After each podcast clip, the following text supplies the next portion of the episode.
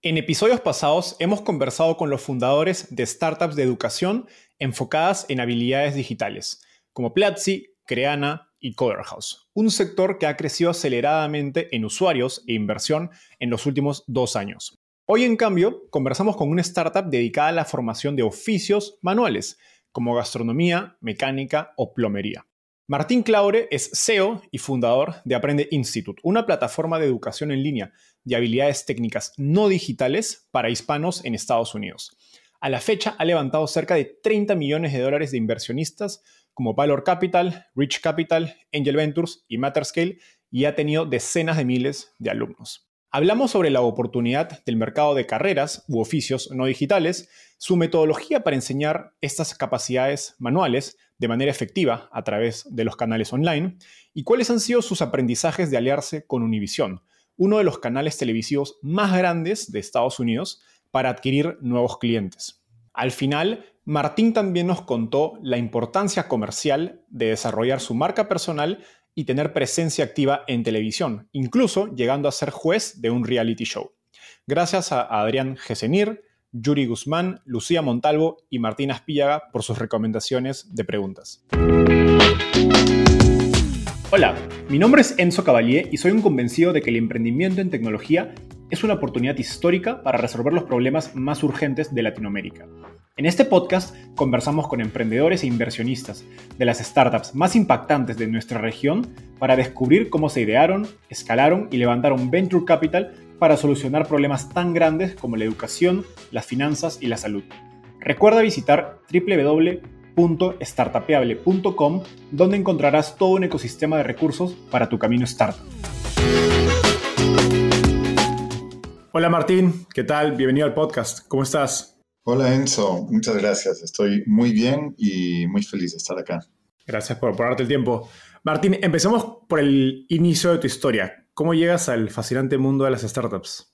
Yo te diría que yo siempre he estado eh, o involucrado o, metido como protagonista, protagonista en o emprendimientos o en empresas de alto crecimiento. Cuando estaba leyendo esta pregunta dije, wow, o sea, literalmente mi primer trabajo eh, saliendo de la universidad fue en consultoría que me duró exactamente un año y medio y desde entonces eh, mi, primer paso fue, me, fui a trabajar con mi hermano en una empresa que él estaba armando que se llama Brightstar cuando era muy pequeña, acá en un warehouse en, en Miami, chiquito, y la empresa empezó a crecer un montón y empezamos a contratar literalmente a toda mi familia, todos sus amigos, todos mis amigos.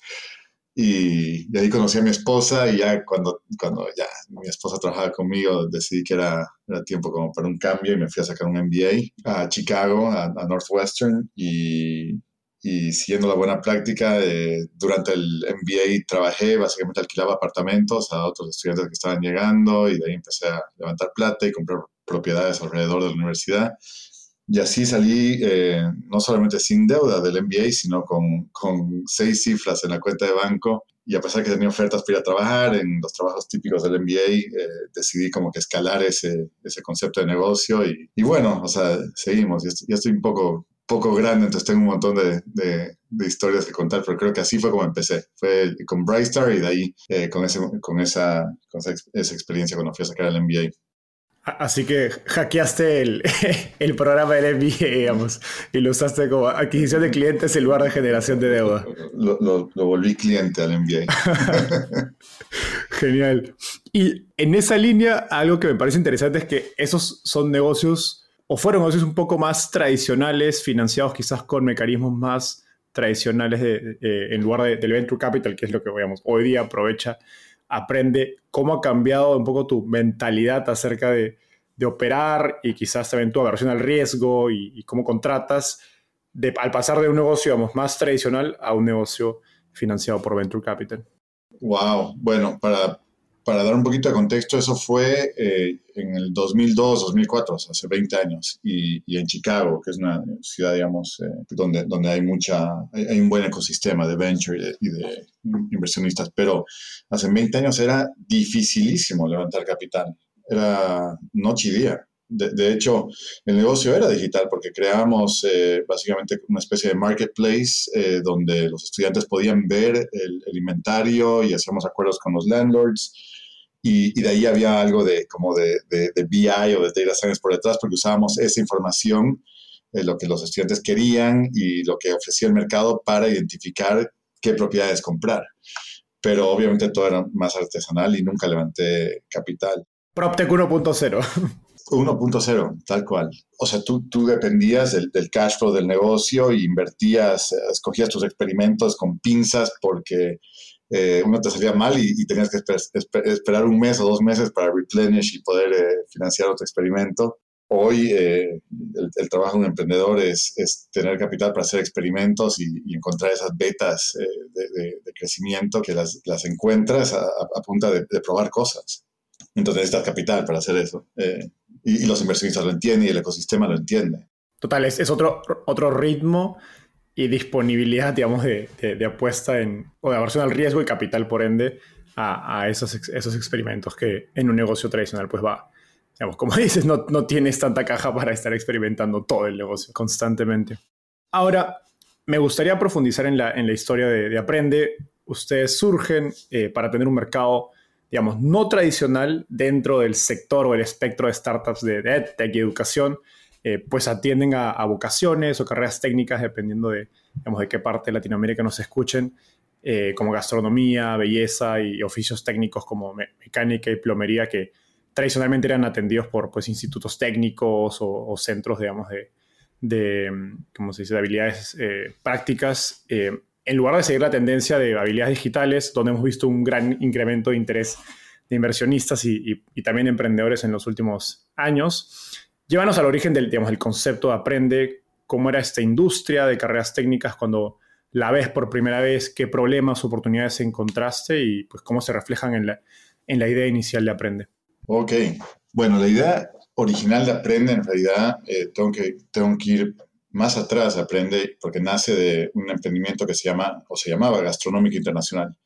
Y básicamente era eh, una, una, escuela de cocina online y la tesis original era, oye, hay, hay, hay una tendencia de que la gente, eh, de que cada vez la gastronomía se internacionaliza más, de que la gente quiere aprender a cocinar más y, lo que y el enfoque era Latinoamérica, específicamente México. Y lo que nos dimos cuenta es de que, la gente, de que había mucha demanda y, pero la demanda no era tanto de gente que, que, tenía un hobby y quería perfeccionarlo, sino de gente que quería adquirir habilidades para luego darse la vuelta y monetizarlas. Eh, y adquirir habilidades no necesariamente a, digamos, a punta de contenido, a punta de ver videos, sino con, mucho acompañamiento o sentirse acompañados y, eh, de expertos y, y, ser parte de, de, una comunidad y no solamente estar viendo, viendo contenido.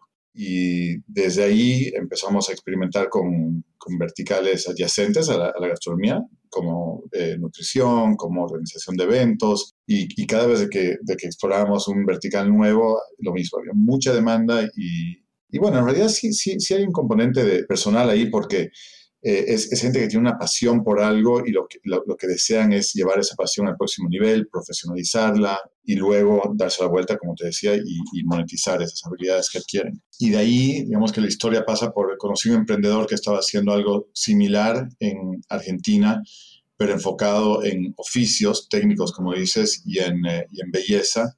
Y, y, no sé, no, no, no, no, no le está ahí yendo como él quería que le vaya y se fue a sacar el MBA a Estados Unidos y, llegamos a un acuerdo donde le adquirimos los contenidos como un experimento, como un experimento para ver, eh, porque me parecía rarísimo aprender oficios y belleza por internet, ¿no? Y seguramente del otro lado decía, este loco está, está, enseñando gastronomía por internet. Y era otra marca, era, era otra marca igual de mala que gastronómica internacional, era Instituto Americano de Formación Digital, algo así. Y empezamos a correr experimentos y, y eso nos llevó a descubrir Estados Unidos, porque en Estados Unidos eh, es, un país eh, donde los productos son muy económicos, eh, muy asequibles, pero el servicio es muy caro. Entonces, lo, que vimos es que había de verdad una oportunidad más interesante que en Latinoamérica para, desarrollar el negocio acá, enfocado a los, latinos que vienen a este país. Por lo que te digo, de que, el, delta de una persona que adquiere una habilidad alrededor de un servicio es interesante. Y son cosas que se aprenden, ¿no? Yo, yo, yo estudié ingeniería de undergrad, la carrera, y aprendí a programar y, es difícil, o sea, ¿no? Yo, yo, sé que es difícil aprender a programar. ¿eh? Yo, puedo poner 20 amigos o parientes al mejor bootcamp, a, estudiar en el mejor bootcamp y, no sé, terminarán dos o tres.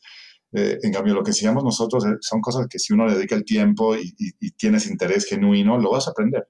Entonces, bueno, finalmente cuando vimos que había esta oportunidad de atender, vamos a llamarle un montón de nichos que juntos ya no es un nicho, es un mercado muy grande porque es básicamente toda la torta de adult learning, si le quitas higher education o universitario y si le quitas habilidades de, coding y, digitales, se vuelve muy grande. Y, entonces ahí salimos a buscar un, nombre que, le haga más justicia a lo, a lo que estábamos construyendo y encontramos Aprende, aprende.com, y yo me acuerdo que me llamó el, nuestro CTO, el CTO, y me dice, oye, eh, cuesta X, o lo compras tú o lo compro yo. O lo compra la empresa o lo compro yo y lo compramos. Eh, y compramos aprende.com y, y, digamos que eso nos fue, fue un momento donde dijimos, ok, perfecto, hay que empezar a construir una marca, paraguas, ser, muy frontales, eh, atacando todo el pie y, y no pensar en, marcas o en subsets del, del mercado. No, bueno, se, se, consiguieron una gran marca y un gran dominio. Eh, y qué, qué, interesante cómo la marca puede tener el efecto de, pues, eh, acorralarte o llevarte a un segmento de mercado muy pequeño o, en lo contrario, eh, abrirte, abrirte el espectro. ¿no? Creo que Amazon es un, gran ejemplo de eso y, en el caso de usted, pues, hay muchas cosas que puedes enseñar bajo una marca que se llama Aprende, ¿no? Entonces, ese es el, el valor justamente de, esa marca.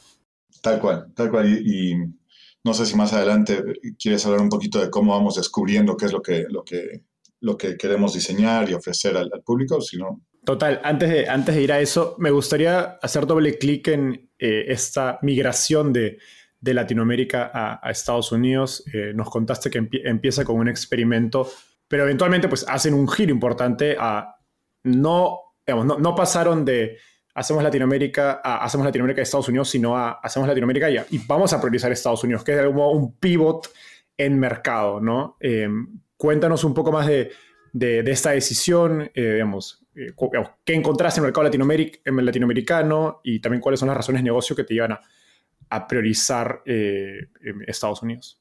Esto no, no, no, fue, digamos, de, de, la noche a la mañana o, tomamos decisiones con, con, un montón de datos súper claras, fue, fue, fue, mucho de ir iterando y descubriendo, pero en resumen, lo, lo, que vemos en Estados Unidos es que es un, el mercado de los latinos acá es un mercado muy grande. Se estaba leyendo un artículo el otro día que si tú eh, ves a la comunidad latina como un país, eh, se vuelve la quinta economía más grande del mundo sea, tiene un, output económico de 2.5 trillones de dólares, algo así.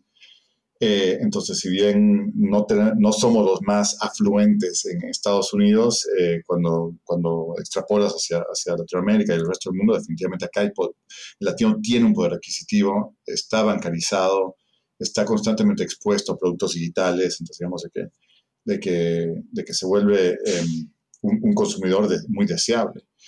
Y por otro lado, lo que yo vi es que acá eh, los latinos tienen muy pocos productos hechos para ellos. Entonces tienes eh, las novelas, tienes el fútbol, eh, que te dan Univisión y, y, Telemundo, y las redes sociales, ¿no? Los latinos acá overindex muchísimo en, consumo de, redes sociales, pero no hay plataformas, no hay negocios, no hay, no hay productos diseñados para ellos eh, que, que, ataquen, digamos, lo, más importante para ellos, que es encontrar movilidad económica y movilidad social. Entonces, digamos, que mercado grande, desatendido, eh, encontramos muy buen product market fit, por lo que te decía, de que el tipo de cosas que nosotros enseñamos, eh, de hecho, la mayoría de los latinos trabajan en las cosas que nosotros enseñamos. se ganan la vida o en construcción o en, el, sector de hospitalidad, de restaurantes, de belleza. Eh, y la otra cosa que ocurre acá es que hay un overindexing durísimo de emprendimiento. Los latinos eh, eh, lanzan negocios a un ritmo creo que es cuatro veces lo, comparado al, no latino. y es, si te pones a pensar, es, es porque, entonces, ¿por qué migras a este país? ¿Es para, para, para salir adelante, para ganar más dinero, para crear una familia, para, para empezar una familia, tal vez para mandar plata a tu país? De hecho, en algún momento leí de que, de que la fuente de ingreso más importante de México son las remesas de Estados Unidos. Eh, entonces son es como que estamos alimentando esos trends y, y, no, hay, no hay comunidad más bloqueada que los latinos acá. No, no, no dominan el idioma, seguramente hay temas relacionados a inmigración. Eh, no, no, nacen, no, no parten de, de una base, de, unos ahorros, eh, entonces trabajan durísimo, trabajan más de ocho horas al día, de hecho quieren poder trabajar, entonces todo eso conduce a que sean emprendedores. Entonces la propuesta de valor que, de, Aprende no es eh, la de un instituto técnico que ven acá, dos años, tres años, te cuesta 10, 20 mil dólares en deudas y te vas a trabajar en una empresa, es vamos a ver qué es lo que tú necesitas eh, aprender para poder eh, empezar un, side hustle, un negocio en tu tiempo libre, o si ya tienes ese negocio que es la fuente principal de ingresos, cómo, cómo lo vuelves mejor, cómo empiezas a ganar más dinero de ese negocio, o simplemente muchos estudiantes están en, una etapa donde están descubriendo sus alternativas para, para eventualmente emprender. pero pero es básicamente mucho product market fit. Encontramos muy buen product market fit en Estados Unidos y, y, cómo piensas en atender a este consumidor es bien diferente a cómo, cómo, cómo atiendes a un consumidor en Latinoamérica. Entonces nos, nos, nos, nos, eh, un momento donde literalmente paramos de pautar en Latinoamérica y todavía, todavía hay un negocio interesante orgánico en Latinoamérica, pero estamos agarrando un pedacito de la pirámide. Acá, acá eh, sentimos que podemos ser mucho más frontales y que, hay mucho más product market fit acá, como, lo tenemos armado el producto y la propuesta de valor hoy. Qué interesante observación de que no existan productos enfocados en, los latinos de, de, Estados Unidos y creo que recién, yo, al menos yo mudándome a Estados Unidos, he empezado a conocer compañías, eh, sobre todo en fintech, que ya tienen digamos que incluso desde la marca, ¿no? Son propuestas que le hablan únicamente al público hispano y no es eh, un producto en inglés, digamos. Incluso lo ves, ves las diferencias en la marca, en servicios. hay, creo que hay una, eh, uno pensaría que es, bueno, es una fintech, ¿no? Es un producto financiero y es lo mismo que para, para otras poblaciones, eh, pero hay una serie de cosas que pueden ser muy diferentes. Y, y a eso quería, quería meterme, porque hablabas de que es diferente, digamos, atender a este público versus un público en Latinoamérica no sé cuáles son las dos o tres, crees, eh, como se dice en inglés, misconceptions o, formas incorrectas de ver a este público en Estados Unidos, sobre todo para un latinoamericano que quisiera explorar el mercado de, eh, latinos en Estados Unidos. Sí, o sea, al final del día, em, el latino acá es, es una, o sea, no, es homogéneo, no es, no es, una comunidad homogénea, es, heterogénea. Tienes eh, más o menos el 60% son de, de, origen mexicano y ahí tienes eh, mucho Caribe, mucho eh, cono sur, cono norte de Latinoamérica, Centroamérica, y cada uno tiene sus sabores, sus colores. Eh, entonces, si bien em, son latinos o no americanos, hay, que entender de que no, no, es, no, no, son solamente mexicanos o no son solamente colombianos. Tal vez eso es lo primero. Lo segundo es em, claro, muchas, muchas, muchas empresas en general piensan que porque hablan español son latinos y es, y es así, y, la realidad es de que, de que sí, es, es, es, un idioma en común, pero, pero como tú dices, cada estado tiene su, su, su, microcosmo de, de, comunidades, cada, sí, y, y, son, son personas que a lo mejor dominan español, pero, pero quieren integrarse a esta comunidad. ¿No? Entonces uno, tiene que, entrar en ese, proceso que están viviendo ellos de, integrarse en un país y, no, es que estén o desintegrados o integrados, están en un recorrido.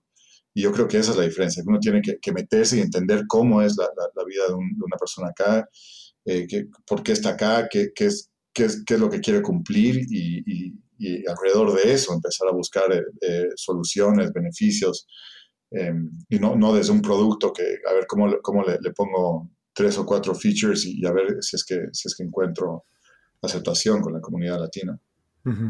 Genial, no, totalmente de acuerdo con, con ese framework. Ahora me gustaría hablar del, producto educativo per se de, Aprende. Eh, muchos de quienes nos escuchan seguro han llevado algún curso online de, eh, de negocios o habilidades digitales donde pues la metodología se basa en, los típicos videos, quizás un Zoom en vivo, foros de discusión, etc.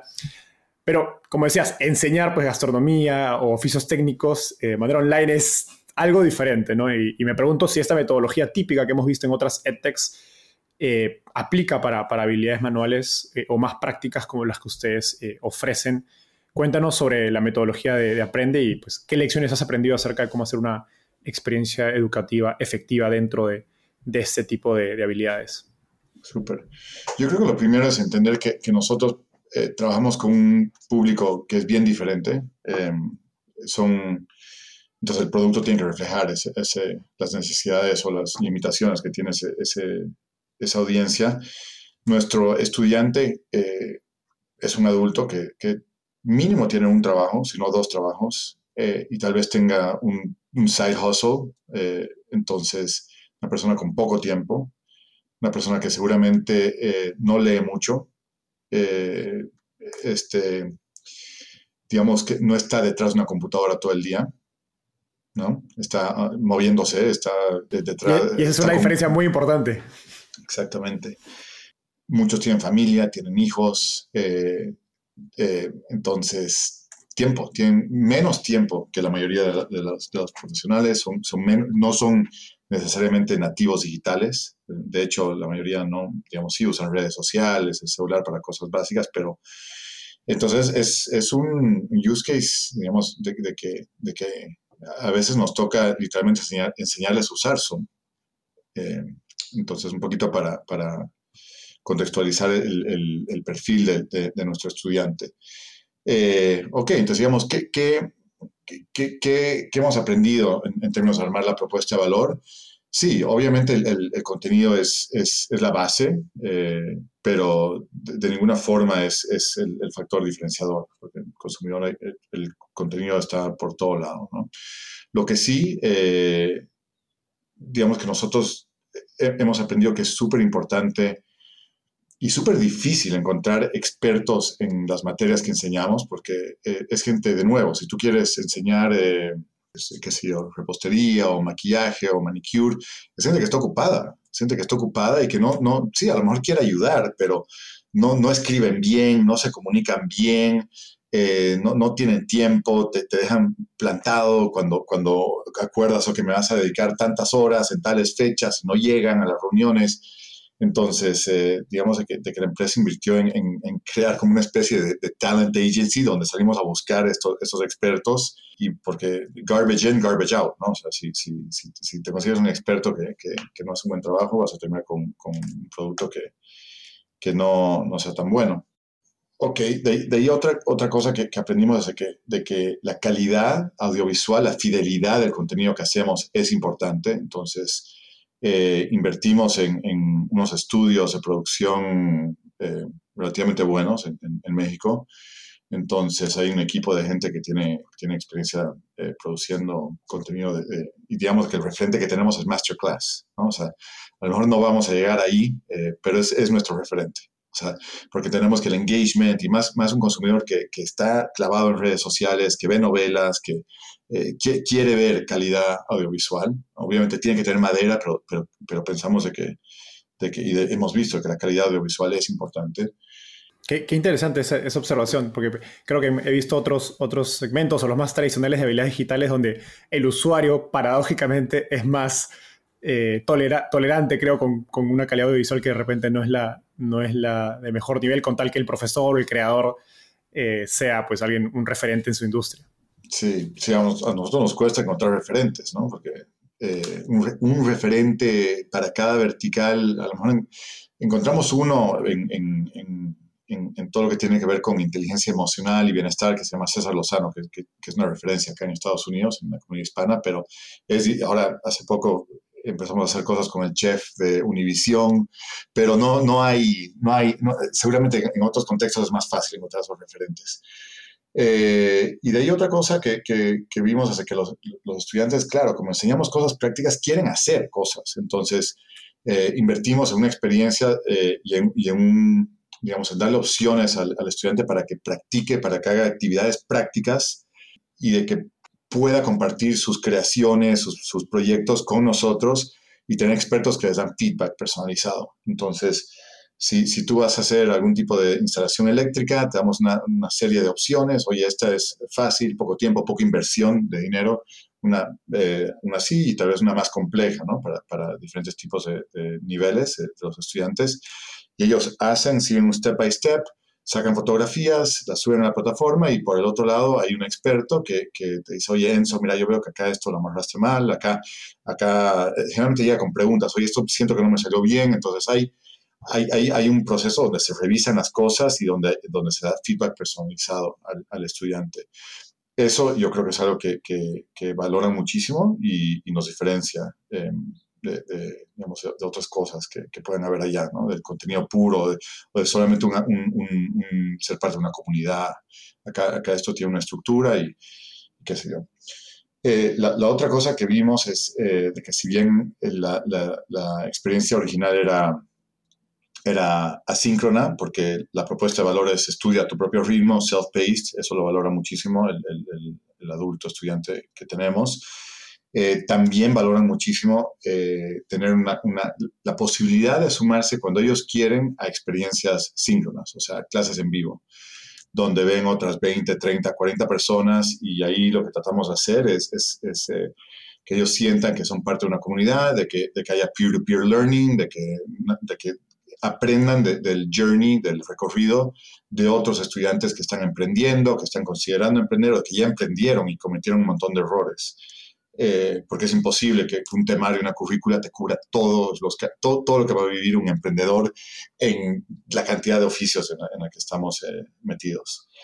Eh, y, supongo que, que, eso a lo que lleva es de que el, el, aprendizaje de que este, este demográfico, esta comunidad necesita mucho acompañamiento, necesita sentirse acompañado y necesita mucha motivación. de hecho, yo creo que, que sí está bien, o sea, tienen que aprender sobre los oficios para lo que vinieron, pero la, la, parte de habilidades blandas y motivacionales es igual importante con, este, con, este, con esta audiencia.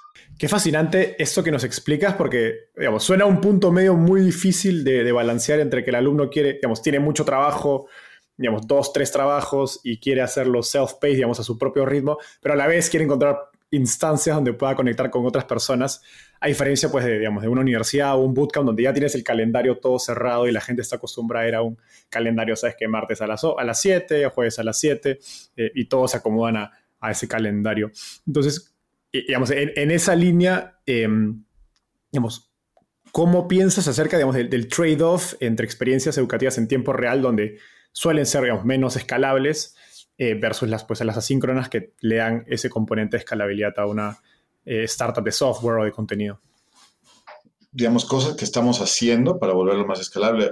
Obviamente meter mucha tecnología para ser más eficientes. Digamos, estamos analizando cuándo es que los estudiantes son más propensos a, querer conectarse de forma síncrona y, digamos, e, estafear o organizarnos alrededor de eso.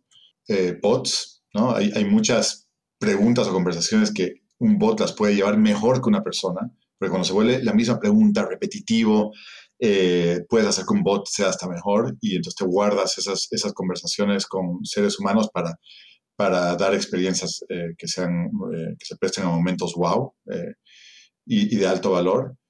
estamos considerando, digamos, tener una versión con menos features para, para esa audiencia que, que tal vez quiere pagar menos, pero que, que no necesita tanto acompañamiento. Eh, entonces, dicho de otra forma, que, que, ese acompañamiento, esa intensidad sea como, como una versión más, más high touch, eh, que, que, conlleve, digamos, otra estructura de pricing.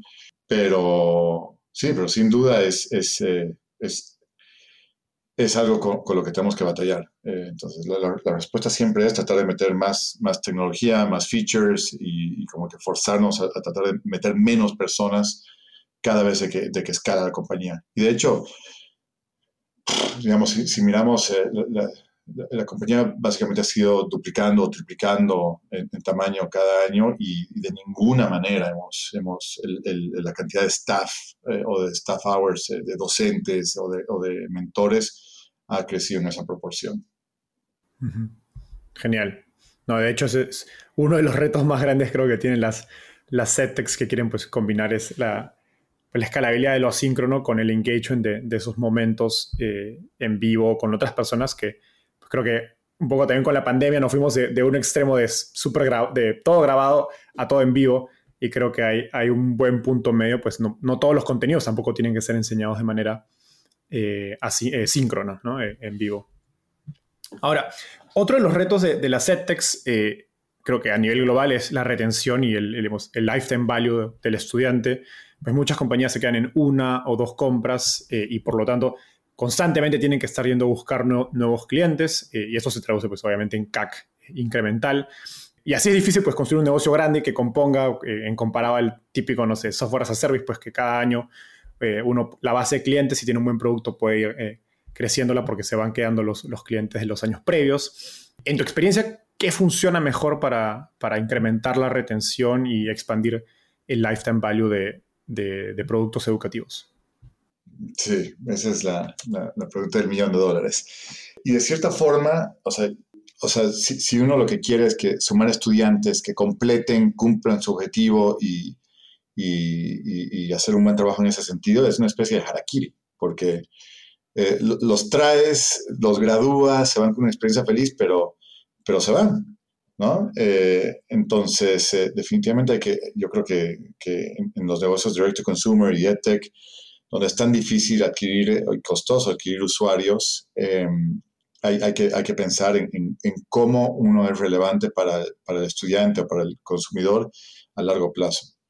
Eh, y, hay que ser realistas. O sea, tal vez en otros contextos habrán más lifelong learners, ¿no? gente que quiere eh, estar estudiando diplomados eh, toda su vida, pero en nuestro contexto yo creo que los estudiantes vienen con un objetivo muy concreto, lo que quieren sacar de esto. Si, si, bien siento que somos súper asequibles desde un punto de vista de precio, igual implica cientos de dólares y, para, para, un latino acá eso es dinero. Entonces, em, hay un desincentivo. La empresa necesita que te quedes mucho tiempo con nosotros para expandir el lifetime value y el estudiante dice, yo quiero cumplir mi objetivo eh, rápido, estudiar, aprender, mi, adquirir mi habilidad y, salir a ganar dinero. Entonces, eh, en nuestro caso te puedo dar, eh, te puedo contar un poco cómo estamos encarando eso nosotros con nuestros consumidores. uno es seguir conociendo mejor, eh, o sea, los dolores y las aspiraciones y, por qué viene un estudiante acá. Eh, entonces, si bien lo, lo, que descubrimos cuando pivoteamos a Estados Unidos desde que venían para adquirir una habilidad de que ellos decían, ok, si yo aprendo a, dar, hacer mantenimiento a aires acondicionados, ahí hay plata. Eh, o, a, o, a, o, a, maquillar, ahí hay plata, o a cocinar, ahí hay plata. Eh, pero lo que no se dan cuenta y nosotros no, tampoco nos habíamos dado cuenta es de que eso no es suficiente. Tú necesitas habilidades de negocio y habilidades digitales para poder empezar un negocio y crecer un negocio. Entonces empezamos a invertir en una oferta alrededor de habilidades de negocios y habilidades digitales. Entonces ya el estudiante dice, mm, ok, sí, tienen razón. Eh, ser un gran chef repostero no es suficiente. Necesito mi marca personal en Instagram, necesito un shopping cart, necesito aprender a administrar mi, plata, eh, qué sé yo, una serie de cosas nuevas. Y entonces te vuelves eh, relevante un poquito más, un poquito más en el tiempo. Em, luego, lo, que vimos es de que, de que acá hay todo tipo de, de, certificaciones que son importantes para un emprendedor. Entonces, por ejemplo, siguiendo con el ejemplo de, de la persona que quiere vender comida, lo hacen sin tener ningún tipo de licencia o, lo que sea, y funciona y lo hacen eh, latinos, no latinos y, todos. Pero deberías tener una certificación eh, de food manager o de food handler, ¿no? que, que, que, que, hacia tu eh, cliente le muestre que has invertido y, y, de, que tienes conocimiento sobre cómo, cómo manipular alimentos de tal forma que no termines haciendo que todo el mundo se enferme. Eh, y, en cada uno de nuestros verticales vimos que había similares, ¿no? volviendo al ejemplo de aires acondicionados, acá en Estados Unidos, para tú poder comprar el líquido refrigerante necesitas una certificación. Entonces, salimos a buscar eh, socios eh, de, que, de, que, ofrezcan esta certificación y entonces ya hay una cosita más para seguir siendo relevante para el estudiante. Y digamos que la última con la, con la que esperamos poder salir en, en no sé, no más de 60 días es es eh, inglés, porque no hay blocker más grande para un latino en este país que no hablar bien el idioma. ¿no? Entonces, pero hay un montón de players que, enseñan inglés. Nosotros salimos al mercado a buscar un socio que, que, que, tenga experiencia trabajando con este, con este público y que tenga la capacidad de crear, de co-crear con nosotros experiencias enfocadas en, los trabajos y las necesidades de, nuestros estudiantes. Entonces, imagínate English for installers, English for bakers, English for beauticians, ¿no? Porque entonces ahí sí puedes aprender un idioma es dificilísimo, pero, pero bajándolo a, tu trabajo, a, tu, a tus, a tus eh, desafíos diarios, sentimos de que, de que puede funcionar mejor. Eh, y y bueno, entonces, eh, respondiendo a la pregunta, es constantemente encontrando formas de seguir agregándole valor al, consumidor. Eh, y, bueno, finalmente, la, otra iniciativa que estamos lanzando es, es, un producto de suscripción, o sea, con menos features, pero eh, entendemos que el consumidor, el estudiante está feliz de estar en Aprende pero que llega un momento donde tiene, tiene, ya, desengancha de estudiar un diplomado, porque un diplomado te requiere tiempo, no es solamente plata. O sea, sí, le duele el bolsillo, pero y además le, toma un montón de tiempo. Entonces, el estudiante llega un momento donde tal vez, sí, ya, ya completó el diplomado, tal vez no completó, eh, pero ya extrajo el valor que tenía y ya está. Tenemos que reconocer de que esa persona ya extrajo el valor de nuestra propuesta de valor en, en diplomados. Entonces ahora estamos empezando a iterar, experimentar con, eh, ok, ¿qué si te damos Continuous Education? Una serie de webinars. Entonces, si tú eres una, una, persona que, que, tiene un negocio de belleza, todo el rato hay tendencias y, modas y, a lo mejor sí te suscribes a un, canal de YouTube, pero hey, YouTube también es difícil encontrar el, contenido bueno orientado a un emprendedor latino en Estados Unidos. Entonces estamos em, empezando a crear esa propuesta de valor de contenido de mucha menos producción, más, más relevante en el tiempo, eh, que va más a la, a la, jugular rápido que, un diplomado. Y eso lo, lo complementamos, la, hipótesis es que si lo complementamos con acceso a los expertos, entonces tienes, estás viendo este contenido, tienes preguntas, siempre tienes ese acompañamiento que tenemos, vale, vale tanto. Y, y, digamos, lo que, lo que me encantaría donde me encantaría tener más tracción y donde queremos invertir más es en crear comunidad, porque eh, eh, eh, eso, ese es otro insight potentísimo de la comunidad latina acá, es de que son deseosos de ser parte de comunidades y hoy lo encuentran en sus iglesias, en sus, organizaciones religiosas, en, entornos sociales, pero, pero profesionalmente tienen muy poco de, en términos de comunidad, de, de, interactuar con gente que, esté, que tenga los mismos objetivos, deseos, dolores. Entonces, creemos que esas tres patas de, contenido eh, de, alta frecuencia, muy relevante, acompañamiento y comunidad, se puede volver un, producto de suscripción. Qué, qué, interesante ese el penúltimo que mencionaste acerca de, de educación continua. Me suena muy similar a lo que ya tienen, por ejemplo, los médicos y, y, las carreras relacionadas a salud, que de hecho hay ya algunas startups de EdTech y, y, algunos incluso servicios más, más tradicionales que ofrecen ese aspecto de educación continua y, los médicos ya casi que están acostumbrados, ¿no? Eh, claro, tienen que hacerlo. Esa es la diferencia, pero digamos, cuando, cuando, tú estás en esos, en, en, esos entornos, la, la, industria te exige, te lo exige. Acá es de voluntad propia, eh, entonces lo hace un poco más difícil. Claro, no, total, total. Pero, pero bueno, suena, suena una propuesta interesante. Ahora me, me, gustaría ir un poco más hacia eh, adquisición de clientes. Nos has dicho múltiples veces que es un público pues, que hay que tratarlo de manera diferente e entender sus, sus, necesidades particulares. Algo que me sorprendió es que, eh, digamos, la gran mayoría de startups de educación dejan que sus usuarios compren directamente eh, los servicios o productos en la plataforma. Ustedes en Aprende asignan un ejecutivo comercial. cuéntanos la lógica de, de esto y también qué tan escalable es esa estrategia. Sí, o sea, obviamente nos encantaría tener todo el negocio montado sobre un self-checkout, donde, donde, donde el prospecto viene, explora eh, y eventualmente hace un, checkout. La realidad es de que em, es un ticket relativamente alto, el primero, eh, de cara al poder adquisitivo del, consumidor. Eh, es un público desconfiado, es un público desconfiado, o sea, recién ahora estamos empezando a construir marca eh, con, con, la alianza con Univision, entonces apareciendo más en, en, televisión, para esta audiencia es importante verte en televisión eh, o verte asociado a una marca tan, tan, tan fuerte como, como Univision.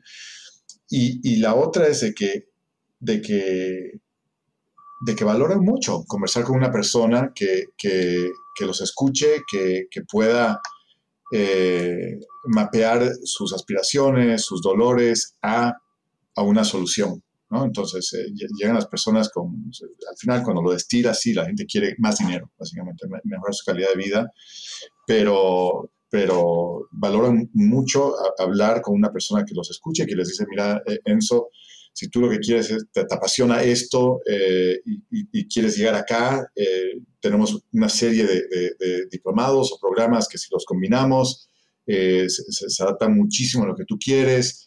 Es, la otra cosa es que, que, es que es una propuesta de valor em, que, que no, no, no, es tan fácil de explicar porque hay contenido, hay clases en vivo, hay estas actividades prácticas, hay acompañamiento de docentes, hay este, aspecto de comunidad, eh, y, es difícil transmitir todo eso para que la gente se anime a, comprar por self-checkout. Ahora, hemos hecho experimentos eh, y hay algo de tracción, pero al menos hoy la decisión eh, estratégica que tomamos es de que en vez de, invertir recursos y mindshare a darle la vuelta al, al call center es vamos a volvernos los mejores usando un call center. Entonces, que el call center esté rebalsando de tecnología, rebalsando de data scientists, rebalsando de, cosas que hagan que, sea lo más eficiente posible el call center.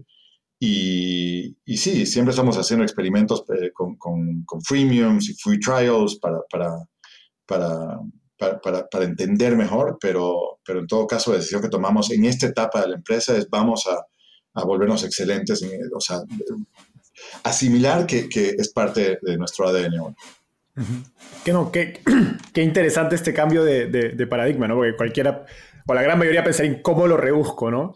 Eh, y, ustedes un poco le han dado la vuelta pensando, no, es parte de mi propuesta de valor, mi usuario lo valora y en el tiempo incluso puede ser parte pues, de, digamos, de tu diferencia competitiva frente a alguien que hace contenido similar, una oferta similar, pero no tiene ese, esta manera de, escalarlo y hacerlo también eh, rentable, ¿no? Porque pues un call center es, no, es, no es un costo menor. Es más caro Facebook. o sea, el call center cuando, cuando, o sea, cuando estás vendiendo algo robusto, estamos hablando de, de, varios de cientos de dólares en la primera transacción, eh, no sé, hace incluso que tu marketing spend sea más efectivo. Porque pues lo que sí hicimos son experimentos donde es tal vez con y sin call center y el, ticket inicial, eh, sí, la, expansión del TV no depende de... Sí, o sea, el ticket, el, precio, el, order value inicial es mucho más grande con un call center. Eh, y sí, expanden similar luego, pero, pero, y la otra cosa es que, que, que, que vemos es de que mientras más alto el ticket inicial, eso es un proxy a un estudiante más comprometido. Entonces, eh, terminas con un ticket más alto, un estudiante más, más educado, que entiende bien a lo que se está metiendo y, que está tomando una decisión consciente de, desprenderse de, un, pedazo importante de su paycheck mensual. No, qué, interesante y te permite filtrar el tipo de clientes que también quieres atraer, ¿no? Frente a, digamos, cobrar 49 dólares eh, por un curso que es muy fácil eh, dejarlo de lado y olvidarse. Y ese no es el cliente que quieres porque no va a tener esa posibilidad de expandir lifetime value si, si lo está haciendo como algo que y te distrae, y te distraen. Entonces, porque de ahí te vas a, ver qué haces con ese cliente. Total, total. Ahora, mencionaste eh, Univision y me gustaría ir cerrando la entrevista hablando de, marca, tanto, la marca que está creando aprende a través de canales eh, tradicionales como televisión y también tu marca, tu marca personal. Eh, primero, cuéntanos, digamos, de tu alianza con, con, Univision, es una de las empresas de medios más grandes de, Estados Unidos, y cuál es la lógica, digamos, de, negocio de este partnership, porque no es el tipo de marketing al que una startup está acostumbrado, eh, me imagino que tiene dinámicas diferentes eh, y también una negociación diferente, ¿no? No es como Facebook que vas y, pones miles de dólares y, ya está corriendo tu campaña. Sí, tal cual. Es, eh, bueno, ahora, ahora se juntó con Televisa y es la empresa de medios más grande en el, en el mercado hispanohablante. Pero Univision sigue siendo como eh, eh, la, la, marca que los latinos acá reconocen. La, la, alianza básicamente es, eh, nos, da, nos da acceso a, a, diferentes ejecutivos de la empresa para, para explorar un catálogo de, de productos para explorar y hacer experimentos y probar qué, qué tipo de canales, qué tipo de, programación y formatos eh, son los que mejor funcionan, porque al, al ellos ser eh, eh, parte dueños de la empresa, o sea, son accionistas de la empresa, entonces nos dan eso, ¿no? Pero al final del día lo que ellos, lo que ellos quieren es obviamente que la empresa crezca para que su inversión le vaya bien, pero también para que nos volvamos un comprador grande de, medios, Univision.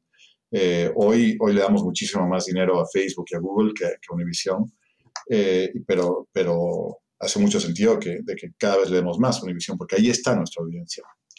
Eh, la, audiencia más, más, digamos, más tradicional está viendo tele y la más, la más joven, por ponerlo así, está en sus plataformas de streaming, como, como VIX, ¿no? y, y, qué, qué, qué, hemos, digamos, cómo ha sido ese, ese, ese journey? Eh, empezamos con lo, con, lo, con, lo, más lógico, que era pautar en televisión y hacer nuestros spots. Y la verdad de que, de que, de que funcionaba, pero no, no, era, no era, digamos, muy, muy único. Entonces empezamos a explorar otras cosas y, eh, o sea, es difícil contar algo en, en, 30 segundos, contar algo bien en 30 segundos. Entonces lo, que vimos que, que, funcionaba muy bien eran integraciones, ¿no? Porque eh, al, Aprende y Univision tener eh, una, una, una, misión o visión bastante parecida de que es empoderar a los latinos en este país, se presta a hacer cosas juntos, ¿no? Entonces, eh, encontramos un programa donde sonaba súper bien Aprende y es Despierta América, que es el morning show más visto acá con los latinos en Estados Unidos eh, y hace tiempo ese programa era mucho de, de, baile y entretenimiento y, y, ya, te, imaginarás cómo era ese morning show. Ahora es mucho más de educar, de inspirar, de, de empoderar eh, a, los latinos, entonces ahí entra súper bien aprende. Y, fue, eh, empezamos haciendo integraciones donde, donde ellos decían, bueno, hablemos de, esto, traen un estudiante, una historia de éxito, eh, desarrollamos una relación con la producción de, ese programa y, nos invitaron a participar en una especie de reality show que, estamos haciendo ahora, donde, donde escogieron 10 hispanos emprendedores y, armaron un panel de jueces, un panel de coaches, y, ahí estoy yo metido eh, ayudando. Como Shark Tank, pero, pero sí, o sea, es, diferente, te lo, pongo así. Pero sí, pero es, es mucho más, en vez de obviamente tiene que entretener, de eso se trata el, programa, pero es mucho más de educar también. Eh, entonces, eh, digamos, eso fue una evolución. Empezamos pautando ahí, luego haciendo integraciones y luego ya una cosa muy orgánica, donde, estoy yo, donde está la marca. Eh, ese, es un ejemplo de algo que, anduvo bien. otra cosa es, em, tú, hablabas al principio de, que otras EdTechs buscan referentes y alrededor de ellos es que crean la, oferta.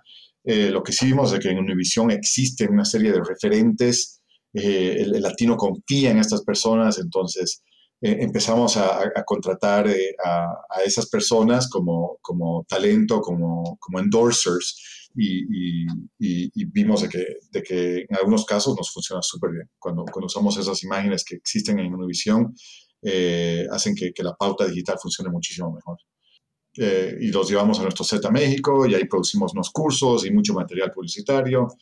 Eh, pero, pero sí, también intentamos con otros influencers, con otros approaches, o sea, ya te estoy contando el final feliz, pero, pero el, recorrido de influencers nos costó muchísimo encontrar la fórmula para que funcionen y el, y el, formato para usarlos.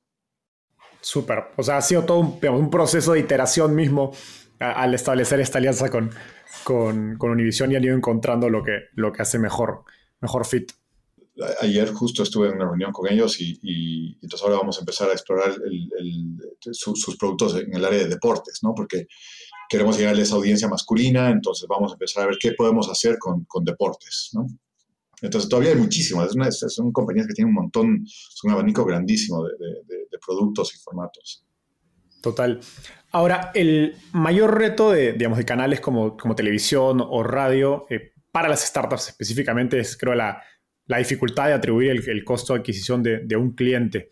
¿Cómo piensas digamos, sobre la medición del retorno de, inversión en marketing en, televisión, en este caso vía Univision? Eh, digamos, ¿Y qué rol juega este canal dentro de toda su estrategia de marketing? están esperando conversión, están esperando branding, un poco cómo digamos, cuál es la idea y cómo lo están midiendo. Eh, bueno, cuando tú hablas con Univision, ellos te hablan de branding, ¿no? Porque están acostumbradas a estas marcas grandes que les dan millones de dólares y es branding, ¿no? Y nosotros eh, no tenemos ni la plata ni, ni el ADN de, pensar así. Entonces nosotros buscamos response, eh, buscamos revenue. O sea, todo lo que hacemos es, es queremos poder medir el revenue.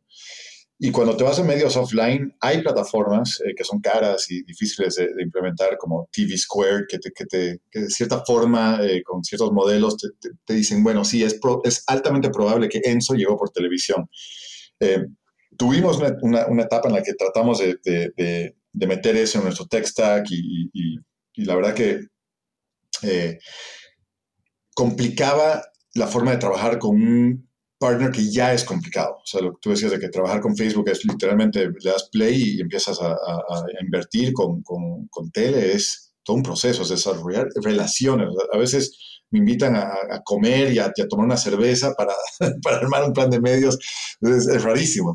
Eh, entonces, eh, más adelante seguramente volveremos a, invertir o a mirar estas plataformas de atribución, pero hoy lo que, lo que hacemos es, vemos, vemos eh, tratamos de medir deltas, ¿no? O sea, si, si, estamos pautando en este vertical, miramos históricamente en, este, en, este, en, este, esta franca horaria cuánto podría haber sido el, tráfico o el, o el, qué sé yo, el, precio o, la, la, la, taxonomía de una compra versus cuando estamos pautando. Entonces, mucho, mucho enfoque, enfoque en delta.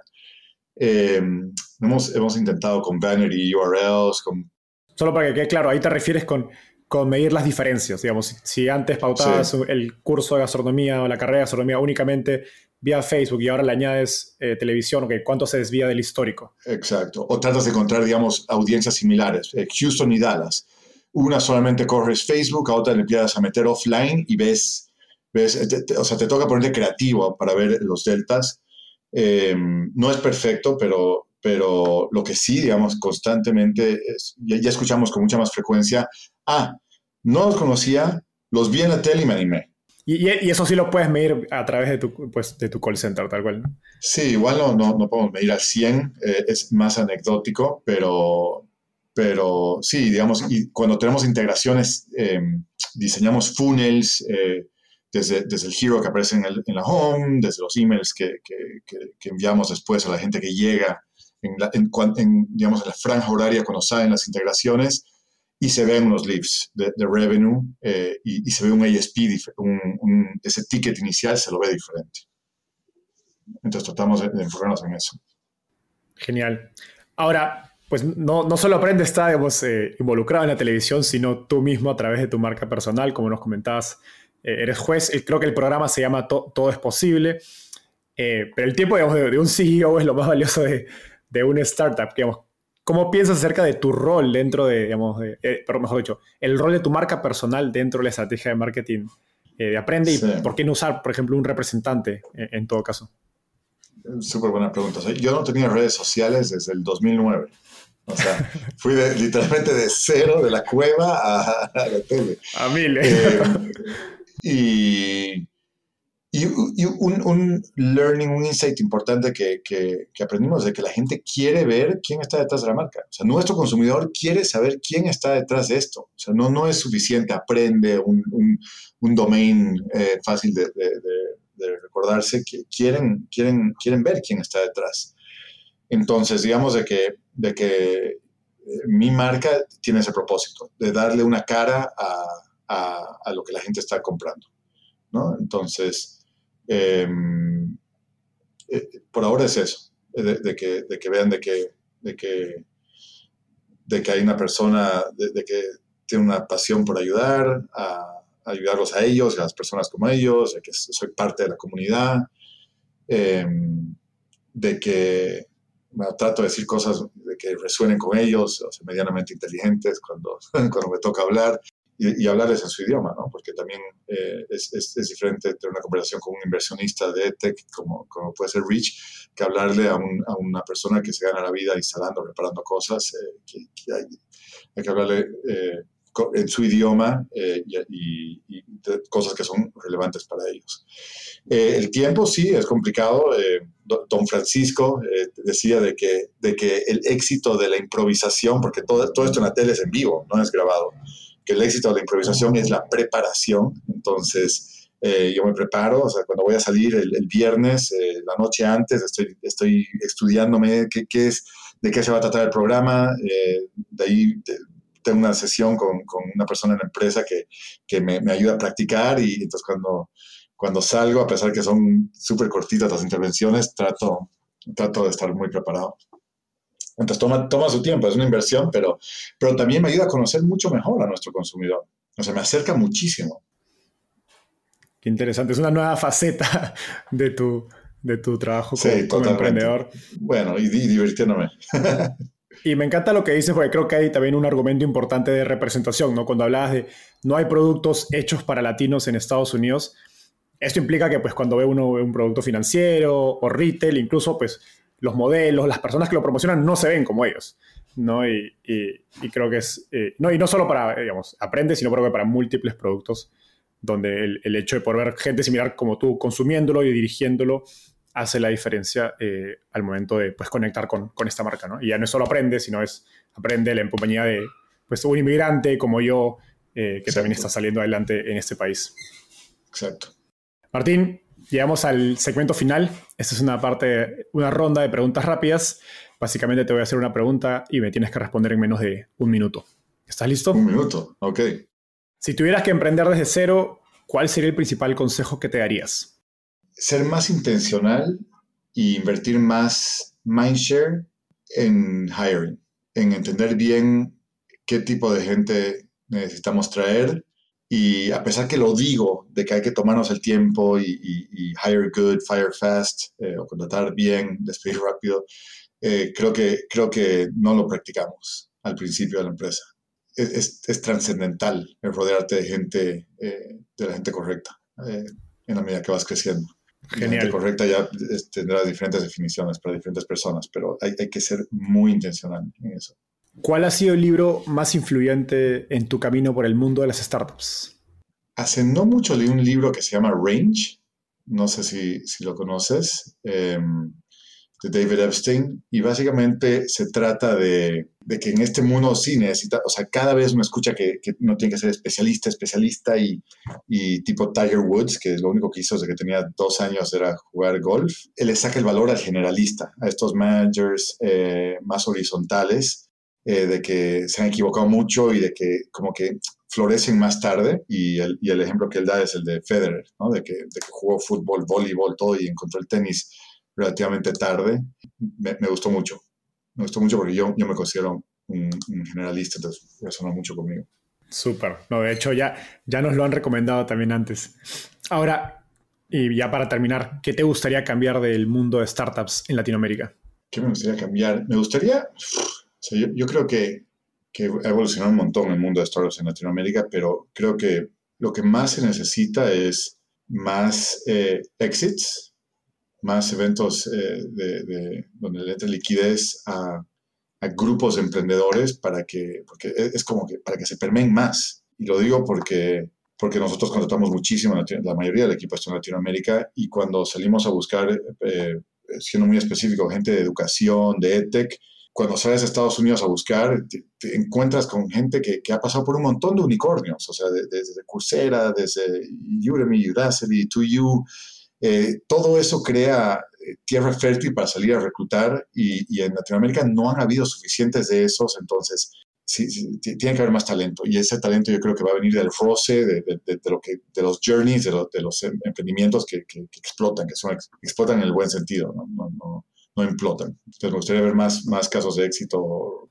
potentes. Totalmente. Es, es como una, es una historia de éxito que detona un, digamos, eh, inspiración para que más gente emprenda, más gente invierta, más gente trabaje en startups. Sí, y, se genera un más habilidades y más, conocimiento del recorrido de, una empresa que va de cero a, que genere riqueza para sus founders, sus empleados, sus inversionistas, sus, usuarios. Martín, eso fue todo por hoy.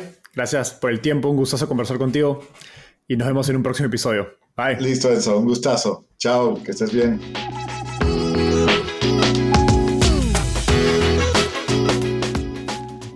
antes de cerrar el episodio, quiero contarte que lanzamos el podcast Startupeable en 2021 y en menos de un año ya somos casi 10.000 personas que lo escuchamos cada mes. Y quiero seguir creciendo esta comunidad. Por eso, si escuchaste este episodio y te gustó, ayúdanos contándole a un amigo, familiar o colega. Suscríbete y déjanos un review en Spotify o Apple Podcasts. De hecho, me gustaría saber quién eres y por qué escuchas el podcast. Mándame un mensaje sencillo a enzo.startapeable.com o por Twitter a arroba contándome por qué escuchas el podcast Startapeable y cómo te ayuda en tu empresa o trabajo.